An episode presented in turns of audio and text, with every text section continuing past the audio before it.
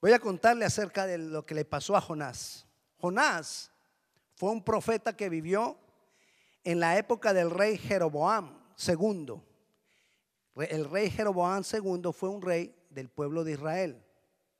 Eso fue más o menos en el 780 antes de Cristo, de esa época le estoy hablando, del 780 antes de Cristo. En esa época era conocido como profeta Jonás.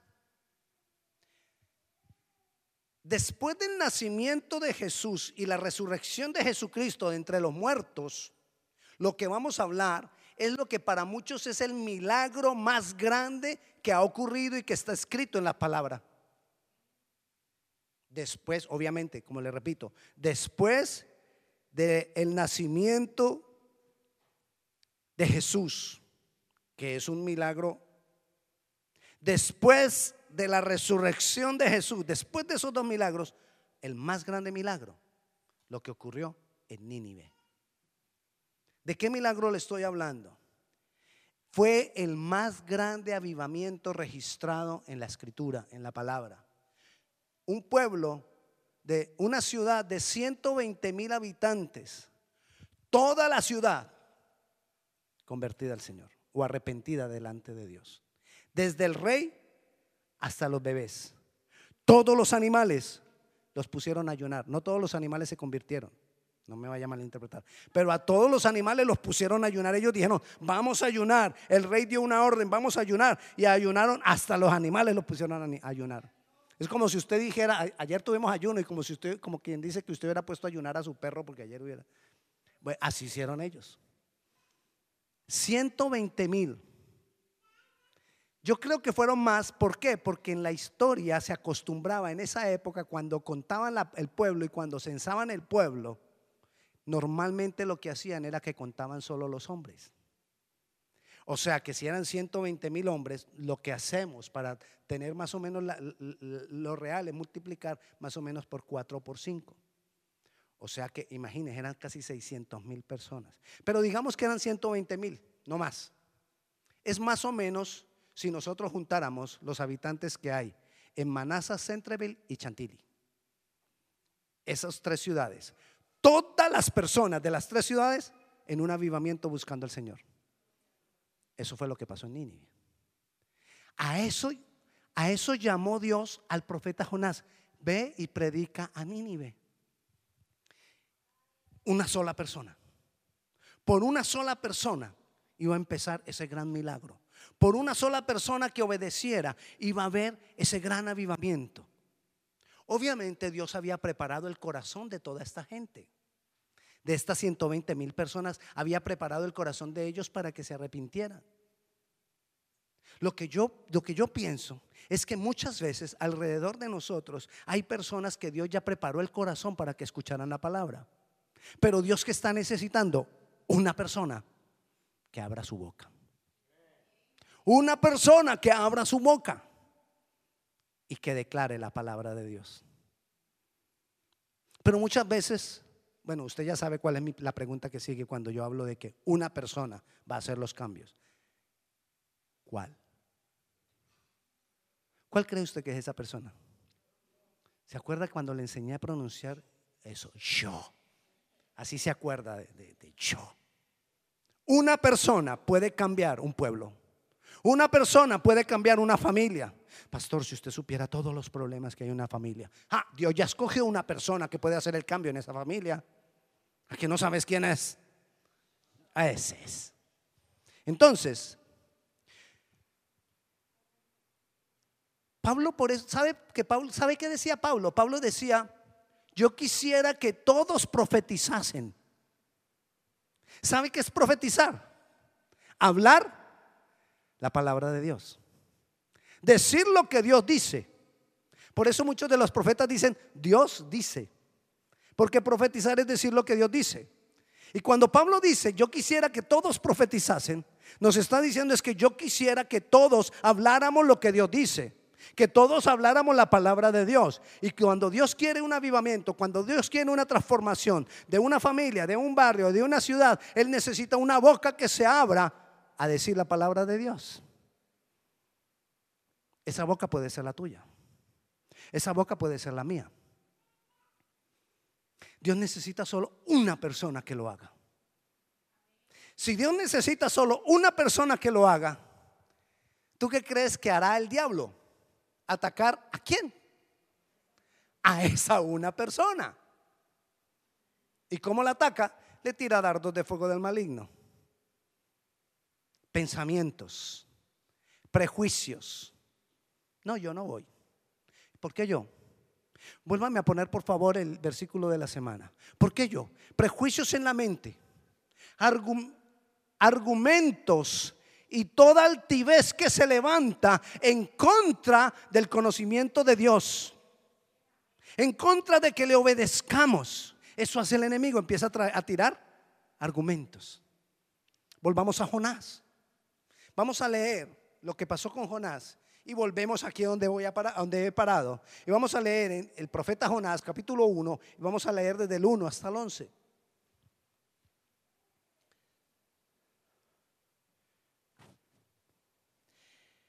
Vino palabra de Jehová a Jonás, hijo de Amitai, diciendo, levántate y ve a Nínive, a aquella gran ciudad, y pregona contra ella, porque ha subido su maldad delante de mí. Y Jonás se levantó para huir de la presencia de Jehová a Tarsis. Mire, oiga, oiga cómo se oye eso. Se levantó para huir de la presencia de Dios. Y descendió a Jope. Dígale que está a su lado, descendió. Y halló una nave que partía para Tarsis y pagando su, su pasaje, entró en, en ella para irse con ellos a Tarsis, lejos de la presencia de Dios. Pero Jehová hizo levantar un gran viento en el mar y hubo en el mar tempestad tan grande que se pensó que se partiría la nave. Y los marineros tuvieron miedo y cada uno clamaba a su Dios y echaron al mar los enseres que había en la nave para descargarla. Pero Jonás había bajado, dígale bajado, al interior de la nave y se había echado a dormir. A mí me parece gracioso que, diga la Biblia, se echó ahí, se echó a dormir. Imagínate cómo estaría. Echado, se había echado a dormir. Y el patrón de la nave se le acercó y le dijo, ¿qué tiene, dormilón? Levántate y clama a tu Dios. Quizá Él tendrá compasión de nosotros y no pereceremos. Y dijeron cada uno a su compañero, venid y echemos suertes para que sepamos por causa de quién nos ha venido este mal. Y echaron suertes y la suerte cayó sobre Jonás. Entonces le dijeron ellos, decláranos ahora por qué nos ha venido este mal. ¿Qué oficio tienes y de dónde vienes? ¿Cuál es tu tierra y de qué pueblo eres? Y él le respondió, soy hebreo, temo a Jehová, Dios de los cielos, que hizo el mar y la tierra. Y aquellos hombres temieron sobremanera y dijeron, ¿por qué has hecho esto? Porque ellos sabían que huía de la presencia de Dios, pues él se, lo había, se los había declarado. Y le dijeron, ¿qué haremos contigo para que el mar se nos aquiete? Porque el mar se había embravecido más y más. Vamos hasta ahí. Dios le dijo a Jonás, ve y predica a Nínive pero Jonás, porque tenía prejuicios, porque tenía argumentos, porque había altivez que se levantaba en contra de la obediencia a Cristo, dijo, no. Nínive, donde Dios quería que Jonás fuera, quedaba hacia el este. Y Jonás se fue hacia el oeste. Dijo, no, yo me voy y agarro un barco y me voy bien allá argumentos que no lo dejaron obedecer a Dios. Argumentos que no lo dejaron darle la gloria a Dios. Cuando yo obedezco al Señor, le doy la gloria a Dios. ¿Qué argumentos había en Jonás? Le voy a decir rápidamente los argumentos que había en Jonás. Nínive era la capital de Asiria. Era la capital de Asiria. ¿Sabe cómo llamó el profeta Naún a Nínive? Ciudad sangrienta. Eran malos, diría yo, re malos. Cuando ellos atacaban a algún pueblo y tenían la victoria, ellos lo que hacían con el pueblo al que le habían, habían atacado, a la gente le cortaban los dedos, las manos, los pies, la nariz, le sacaban los ojos, le cortaban las orejas y hacían una montaña de cabezas. Esa era Nínive. Y muchas veces habían atacado al pueblo de Israel. Y Jonás creció sabiendo eso de Nínive y quizás viendo cómo muchas veces venía Nínive a atacar al pueblo de Israel. Y Dios le dice, ve y predica a Nínive. Jonás dice, yo conozco que tú eres misericordioso. Y si yo voy y les predico,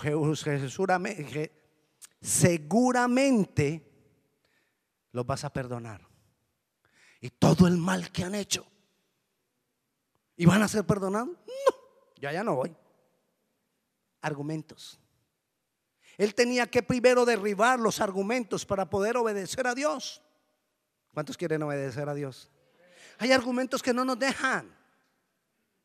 Hay argumentos que no nos dejan escuchar lo que Dios quiere que, nosotros hagamos. Porque yo ya estoy casado con algo, con un pensamiento. Y nosotros necesitamos primero ganar la batalla en la mente. Necesitamos primero ganar la batalla en nuestros pensamientos, derribando todo argumento para que nosotros podamos obedecer. Jonás, por los pensamientos y deseos de su corazón, no quiso obedecer a Dios. Quizás Dios tiene preparados corazones alrededor de nosotros y están esperando por una boca que hable. Pero quizás nuestros argumentos no nos dejan. Él me va a decir que no. Él no va a recibir, es que hmm, vive borracho. Mejor ni le comparto. Es marihuanero, mejor ni le comparto. No, nunca va a dejar eso. Y no lo hacemos. Pero tú y yo no sabemos que quizás Dios ya ha preparado ese corazón. ¿Cuántos hijos de Dios hay aquí? Gloria a Dios. Ahora yo le digo, el propósito de los hijos de Dios es extender el reino de los cielos. O uno de los principales propósitos de los hijos de Dios que tenemos nosotros es extender el reino de los cielos. ¿Recuerdan cuál es el versículo que nos vamos a memorizar? Segunda de Corintios 10:5. Pero mire lo que dice el versículo anterior, lo que dice el 4. Segunda de Corintios 10, 4. Dice, porque las armas de nuestra milicia no son carnales, sino poderosas en Dios para destruir fortalezas. No solamente es ir a una región y declarar la palabra de Dios, no, es ir a extender el reino. Es ir y predicar el Evangelio, pero yo tengo que destruir fortalezas acá que no me dejan. Fortalezas en mi mente que no me dejan. Quizás tu vecino ya tiene el corazón preparado para que alguien le hable. Pero quizás nosotros no lo hacemos. Porque es que el vecino ni me saluda. Nunca he tenido un vecino que no le salude. Yo sí. Y ay, ese vecino. Un americano ahí que no quiere saludar. Eh, ah, lo primero que decimos nosotros, él, ni nos ha puesto cuidado, lo primero que decimos nosotros, es un racista, no quiere los hispanos es un prejuicio muchas veces nuestro. Quizás soy más racista yo que estoy pensando que él es racista. De verdad. Entonces, con eso yo ya no le puedo predicar. Por esos prejuicios uno muchas veces afronta los problemas de una manera que no es. Una vez mis hijos me hicieron una broma. Estaba yo en la iglesia. Estábamos en un servicio. Y me ponen una llamada y me ponen una grabación que encontraron en internet en inglés, un hombre bravísimo diciéndome, devuélveme mi periódico. Te estoy llamando para que me devuelvas mi periódico. periódico? Y colgaban y me volví a llamar. Voy a ir a tu casa porque has agarrado mi periódico. Y yo, "¿Mm? ¿cuál periódico? ¿Qué será? ¿Ah? Y yo primero, y yo dije que, ay, seguro el vecino. Y como el vecino no nos saludaba, yo lo primero que dije fue el vecino, eso es el vecino. "¿Mm? Voy a llamar a la policía, me volvían a llamar, voy a llamar a la policía. Estoy bravo, que no sé qué. Yo le, le dije a alguien, mira, a ver si yo estoy entendiendo mal. Escucha, me dijo, "Ay, es un señor todo bravo que le agarraste el periódico. y que-". Me voy yo para la casa. Yo dije, ¿qué problema habrá? Uno de mis hijos estaba dentro de la casa, me abrió la puerta y el otro salió por el garaje y se escondió en un arbolito y esperó a que yo entrara. Cuando yo entré, yo digo, ¿cómo les parece que me, que me está llamando el vecino? Que no sé qué. que no-". Y viene entonces el otro hijo, después de que yo cerré la puerta, a golpear la puerta así. Yo, yo asustado. Ese, así como sonaba la puerta, empezó a sonar mi corazón. El vecino, el vecino. Abro yo la puerta y todos, ¡juá, juá, juá, juá! Había prejuicios en mí con el vecino. Por e- a mí nadie me dijo que era el vecino. Solo era una voz que me decía que me iba a reclamar, pero yo ya dije que era el vecino y que, eh, que venía. Todo eso senci- sencillamente me pudieron hacer la broma por los prejuicios que yo tenía. Los prejuicios hacen que yo afronte las cosas de la manera de acuerdo a los prejuicios que tengo. ¿Y qué nos dice el Señor? Derriba los prejuicios, derriba los argumentos, porque los argumentos son los que no te dejan afrontar las cosas como Dios quiere. La palabra del Señor dice en Pedro, en Pedro que el Señor, el propósito de Dios y lo que Él quiere es que si tú tienes algún problema, que sea por un poquito de tiempo. Y después de un poco de tiempo, dice la palabra, Él mismo os perfeccione, afirme, fortalezca y establezca. Después de que sea cuánto? Un poco de tiempo. ¿Quién lo vuelve largo? Yo. Por la forma como afronto mis problemas. ¿Y por qué afronto los problemas así? Por mis pensamientos, por mis argumentos. Dice Proverbios que tal cual es el pensamiento del hombre, así es él. Entonces tenemos que derribar argumentos, derribar pensamientos. ¿Qué pasó con Jonás? Sus argumentos, sus pensamientos, sus prejuicios no lo dejaron obedecer a Dios. No lo dejaron obedecer a Dios. Y nosotros tenemos que quitar eso. Que lo haga otro. No, pastor, es que yo llevo muy poco tiempo en la iglesia. Mm, mm. Es que el que no va a hablar, no va a hablar tú, no vas a hablar tú.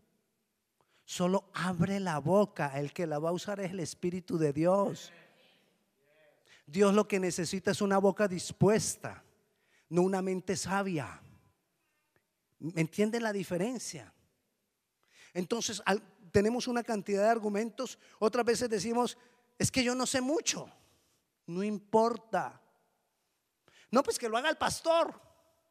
El vecino te ha visto a ti por un año. Al pastor no lo ha visto nunca. Quizás va a abrir el corazón, va, a abrir el corazón a ti, pero no al pastor.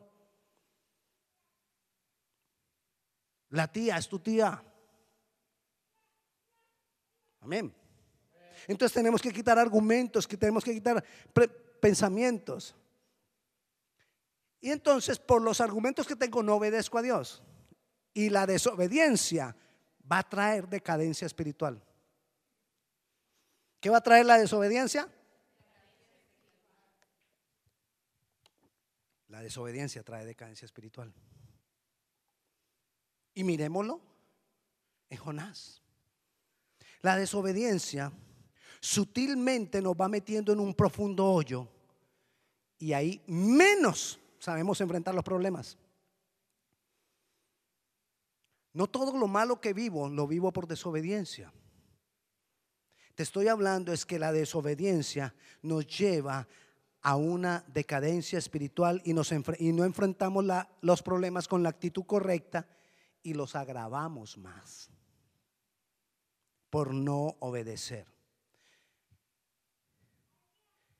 Leamos el versículo 2 de Jonás, capítulo 1.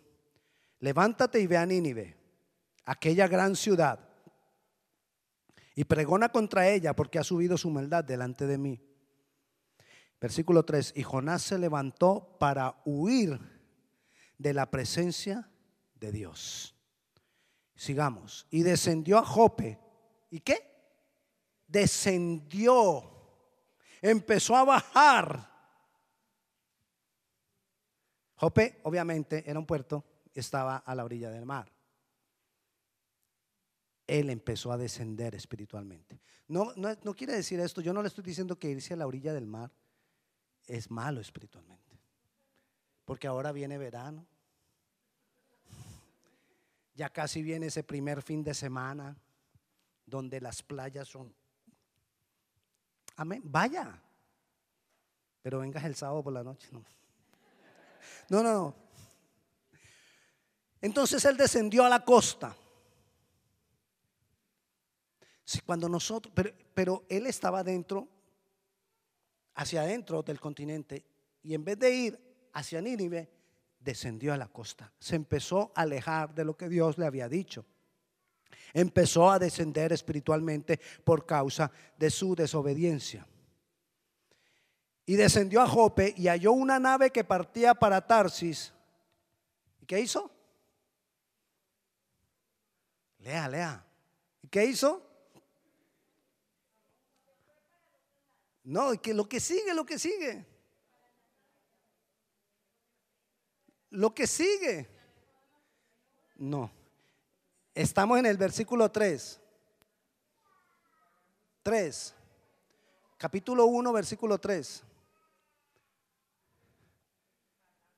pagando su pasaje. Eso es lo que sigue. ¿Qué hizo?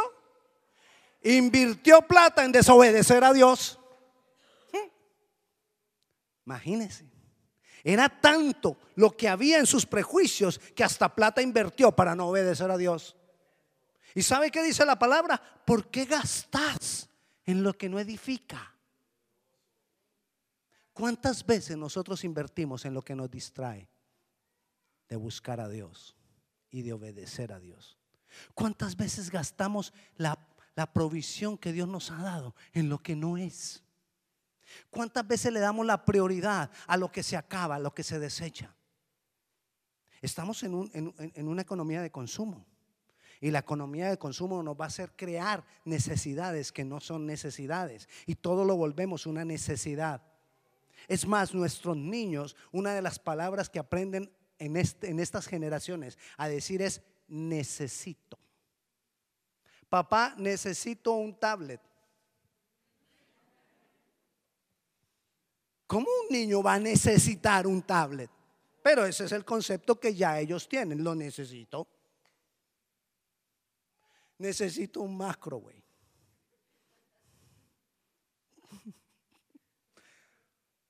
Sí, así, así no, se nos vuelve todo necesidad.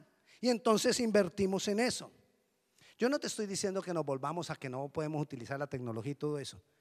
Pero así como gastamos en lo que no edifica, ¿por qué no gastamos e invertimos en lo que edifica?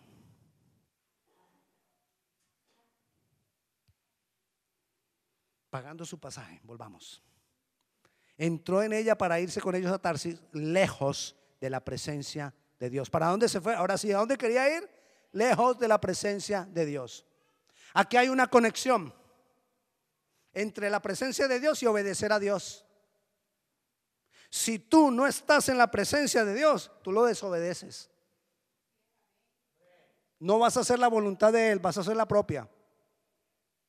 O al contrario, si tú desobedeces a Dios, no puedes decir que has estado en su presencia.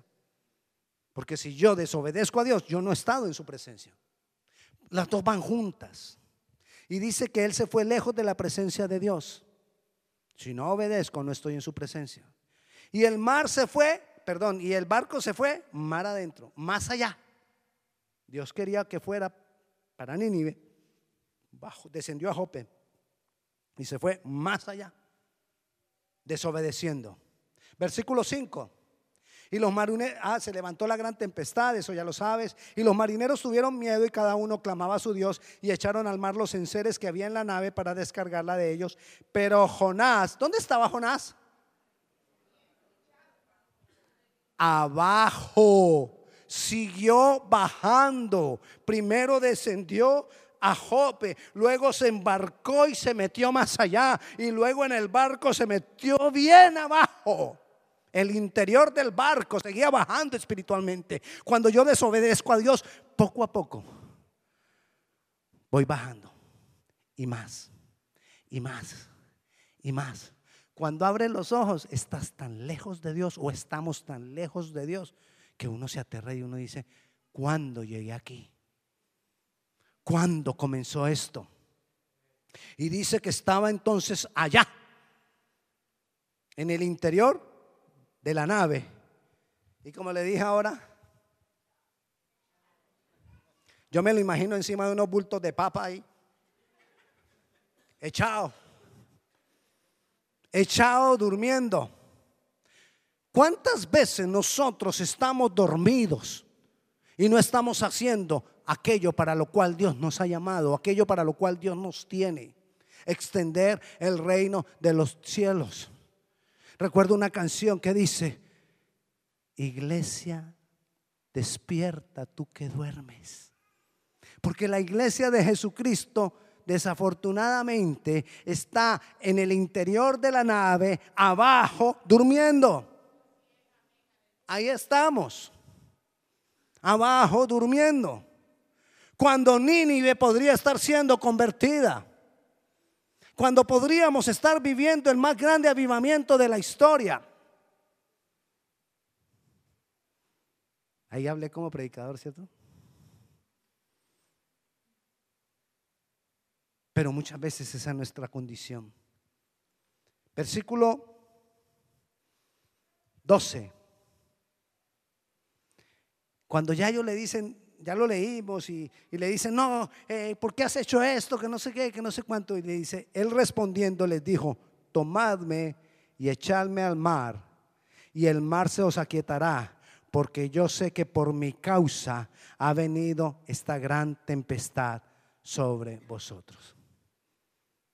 ¿Qué prefirió? Écheme al mar en vez de decir, no, devolvámonos, que si nos devolvemos, quizá Dios no nos haga este mal. No, tíreme al mar, yo prefiero morirme antes de obedecer. Hay personas que están en esa condición.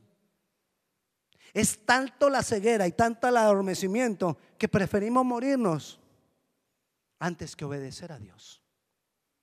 Que preferimos la condición que estamos viviendo, quizás la condición de problemas, de situaciones difíciles, y no salimos de eso, y no salimos de eso, y no salimos de eso.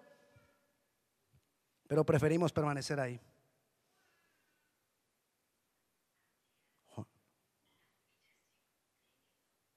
Eh, eh, esa va a ser la próxima prédica. Voy a estudiar la humillación de Edom. Ok, sigamos acá. Dice el versículo 13. Y aquellos hombres trabajaron para hacer volver la nave a la tierra. Vuelva aquí. ¿Quiénes decidieron hacer volver la nave a la tierra? Los hombres, los que no conocían a Dios. Jonás dijo, no, máteme. Ellos dijeron, no, no, no, volvamos la, nave a la tierra porque quizás entonces Dios cambie todo este mal. A veces la gente que no conoce a Dios es más prudente que nosotros mismos. Hay, hay, gente que no conoce a Dios que se pregunta, ¿tú eres cristiano? Sí, yo soy cristiano. ¿Y por qué no me habías dicho nada? ¿Por qué hace cinco años somos amigos y apenas me doy cuenta que somos cristianos, que eres cristiano? ¿Por qué hace tres años trabajamos juntos y apenas me vengo a dar cuenta que eres cristiano? Porque para él es lógico que si tú eres, eres cristiano, lo hubieras dicho, hubieras hablado de lo que eres. Pero para nosotros muchas veces es tal el adormecimiento que lo lógico es que nadie sepa que soy cristiano. Levántate, dormilón le dijeron a Jonás, no le estoy diciendo a usted. Le dijeron a Jonás, levántate, despiértate, dormilón. Le dijo el capitán del barco. Yo no te lo digo a ti, no. Despiértate, dormilón. Le dijeron a Jonás. Sigamos donde iba. Versículo 17.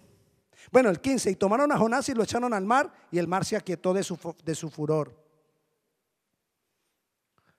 Jonás siguió descendiendo. Ya no estaba en el barco, ya lo tiraron al agua.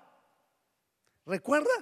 Él empezó a descender a Jope. Se embarcó, compró pasaje y se metió un mar más, más allá en el barco. Luego en el barco más abajo todavía. Y ahora lo tiran al mar más abajo. Porque así es la decadencia espiritual cuando no obedecemos a Dios. Versículo 17. Pero Jehová tenía preparado un gran pez que tragase a Jonás. Y estuvo Jonás en el vientre del pez tres días y tres noches. Se lo tragó un pez. O sea, ya no estaba ahí sobre el agua. Ahora adentro de un pez. Y usted sabe que hace una ballena o un pez grande, no, no digo una ballena, dicen ballena, pero no sabemos si era ballena, todo lo que sabemos era que era un gran pez. ¿Usted sabe qué hace un gran pez después de que come? A lo profundo, más abajo, más profundo. Nosotros miramos la, la historia de Jonás como tan lindo, ¿no? Es como para contárselo a los niños. Sí, qué, qué, lindo uno. Pero usted no se ha puesto a pensar cuál era la condición de Jonás dentro de la ballena, dentro del pez. A veces nosotros nos imaginamos como lo presentan en las caricaturas, ¿no? Jonás sentadito ahí, hasta prendiendo una lamparita de aceite ahí dentro del pez. ¿Cuándo será que voy a salir de acá? ¿Qué será que va a pasar conmigo? Pero usted de verdad cree que fue así? ¿Usted se imagina a Jonás lleno de los líquidos digestivos del pez?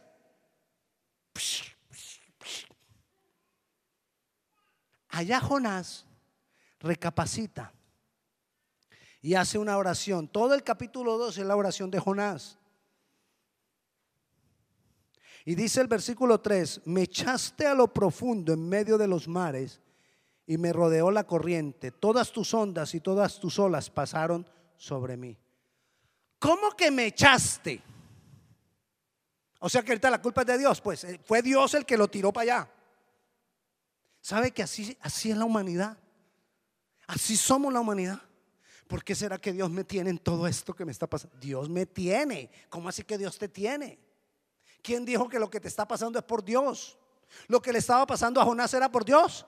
No fueron por sus decisiones erradas, fue por la forma como afrontó una situación que la afrontó de la manera errada y como consecuencia de sus malas decisiones terminó en la barrigota de un pez por allá en lo profundo del mar. Y él diciendo, me echaste. Ay, ¿por qué será que Dios me tiene en tanta prueba? ¿Quién dijo que es Dios? La mayoría de situaciones difíciles que nosotros vivimos es por consecuencia de nuestras malas decisiones. No es Dios. Sin embargo, Él le dice, me echaste. Me echaste.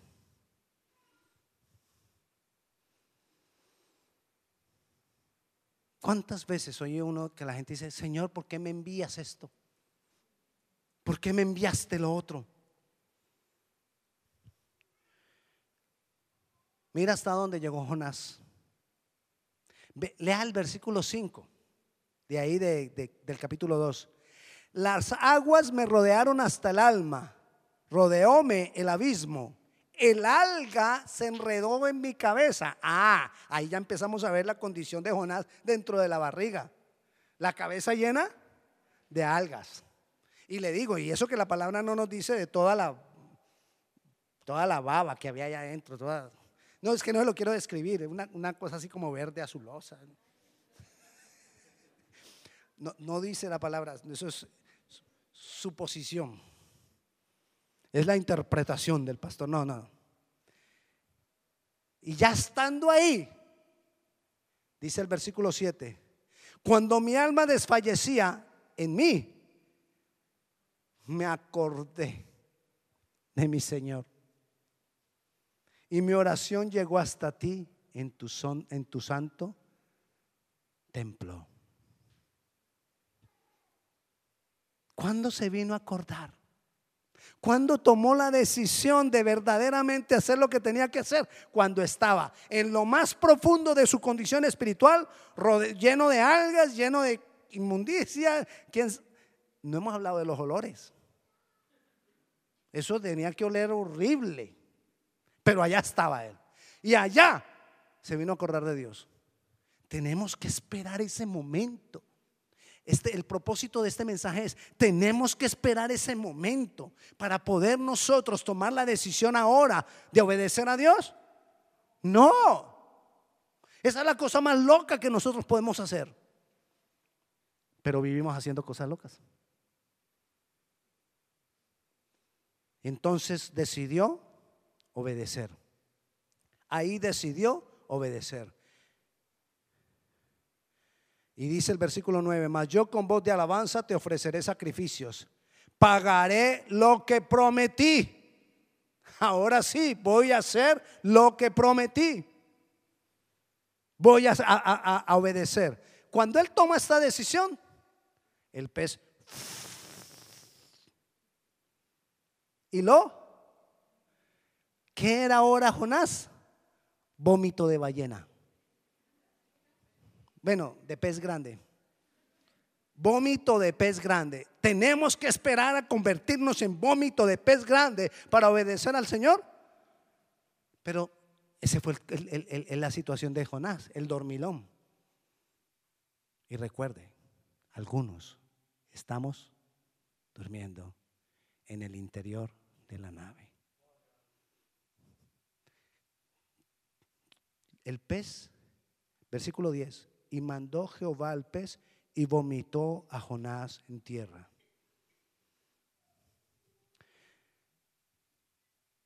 Vayamos al capítulo, regresemos al capítulo 1, versículo 2. Ahí comenzó todo. Vayamos al capítulo 1, versículo 2. Ahí comenzó todo. Dice, levántate y ve a Nínive, aquella gran ciudad. ¿Ok? Ahora vayamos al capítulo 3, versículo 2. Cuando ya está vomitado en la playa, ahí llegó. ¿Y qué le dice? Levántate y ve a Nínive, aquella gran ciudad, y proclama el mensaje. Exactamente en el punto donde había empezado, allá lo vomitó el pez. Vivió todo eso sencillamente porque Sí, porque quiso. Pero llegó al lugar de donde había arrancado. ¿Cuántas veces nosotros por desobediencia a Dios damos un poco de vueltas y nos metemos por acá y vamos por allá y hasta que después volvemos? Yo mejor voy a volver al Señor.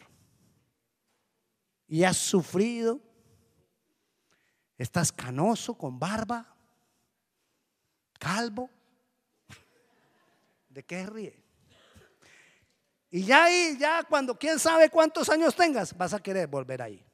No te estoy hablando de mí, estoy hablando de Jonás. Y vas a volver ahí. Cuando te hubieras podido haber evitado todo ese dolor, toda esa angustia que involucraste gente, los marineros estuvieron a punto de morir, involucraron, Jonás involucró gente en su mala decisión. Hubo tempestad, hubo problemas. Ellos tuvieron que salir de todos los enseres y los botaron. Llegaron a la playa con su barco vacío. Solamente para que Jonás entendiera que todo lo que tenía que hacer era obedecer a Dios. Y así nos pasa en nuestra vida. Y arrastramos gente en nuestras malas decisiones. Pero ¿por qué todo comenzó con Jonás? Porque no derribó argumentos, no ganó la batalla en su mente. Y la invitación este día es, derriba argumentos, gana la batalla en tu mente para que podamos obedecer al Señor y no demos vueltas donde no tenemos que dar. No suframos lo que no tenemos que sufrir y no arrastremos gente a nuestro sufrimiento, gente que no tiene que sufrir lo que yo decidí hacer. Amén. ¿Qué hizo Dios cuando Jonás oró? Dice, el mismo Jonás dijo, y tú me escuchaste en tu monte santo, en tu santo templo. Él está ahí dispuesto para escucharte. Dios está ahí dispuesto a que tú tomes la decisión correcta, a que tú decidas obedecer al Señor. La invitación esta tarde es que tú te levantes y tomes la decisión. La decisión que tomó Jonás dentro del pez, en lo profundo del mar, la tomemos nosotros antes de tener que vivir una cantidad de situaciones difíciles y llegar a una decadencia espiritual. Que Jonás salió, pero hay algunos que nunca salen. Pongámonos de pie, vamos.